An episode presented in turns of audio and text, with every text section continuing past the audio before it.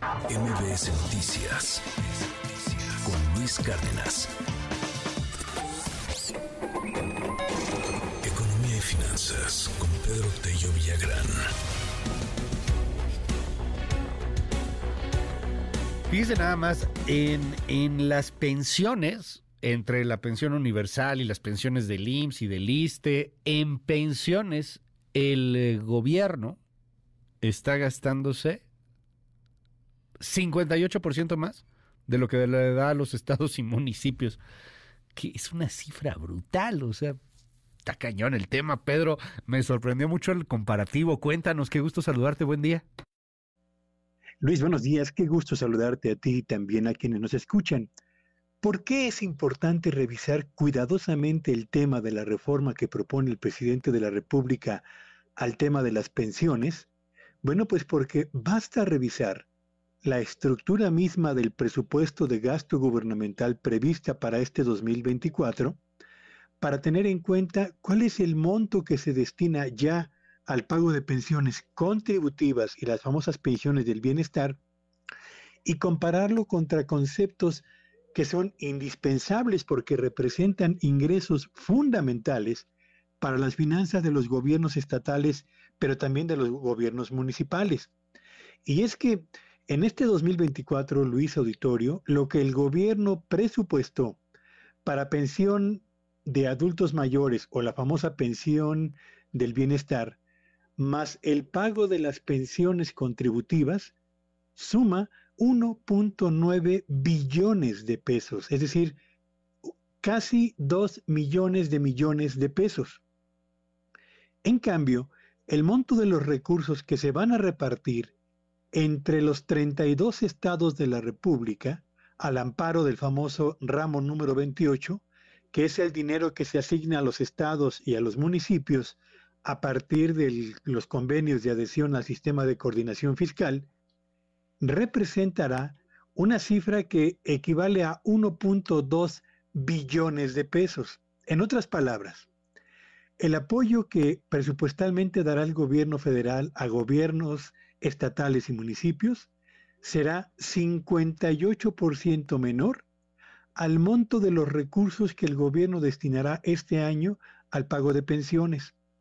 Lo que significa que si la reforma del presidente de la República avanza en los términos en los que ha sido planteada,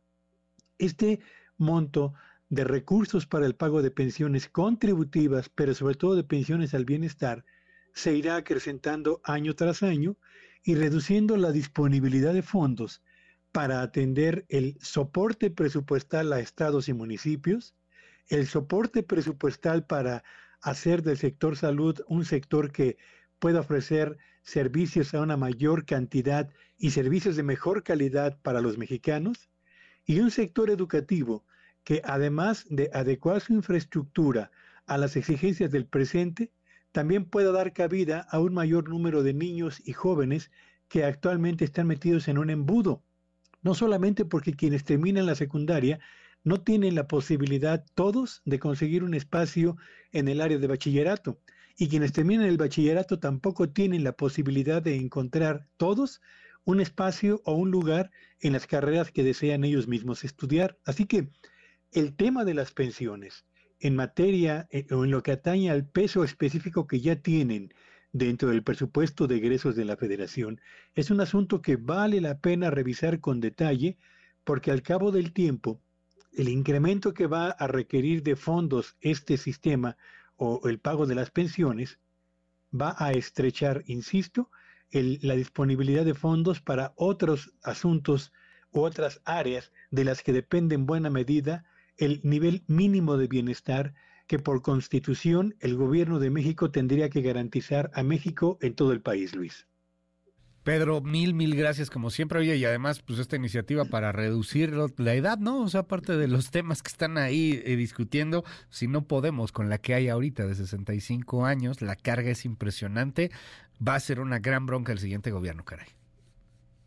Sí, bueno, y, y agrégale, Luis, que el, incremento que se propone a los salarios de maestros, personal médico y personal del ejército, del ejército, que me parece además es una medida justa, significa que al cabo del tiempo también ahí habrá otro impacto sobre el monto de los recursos que por pensiones se estará pagando a maestros, personal médico y personal de las Fuerzas Armadas. Así que, de verdad, es un tema que vale la pena no perder de vista, por lo que eh, tiene que ver con sus, sus implicaciones a futuro, Luis. Te mando un abrazo, Pedro. Te seguimos en tu red. Síganme en X en arroba Villagrán y que este sea un buen día para todos. MBS Noticias con Luis Cárdenas.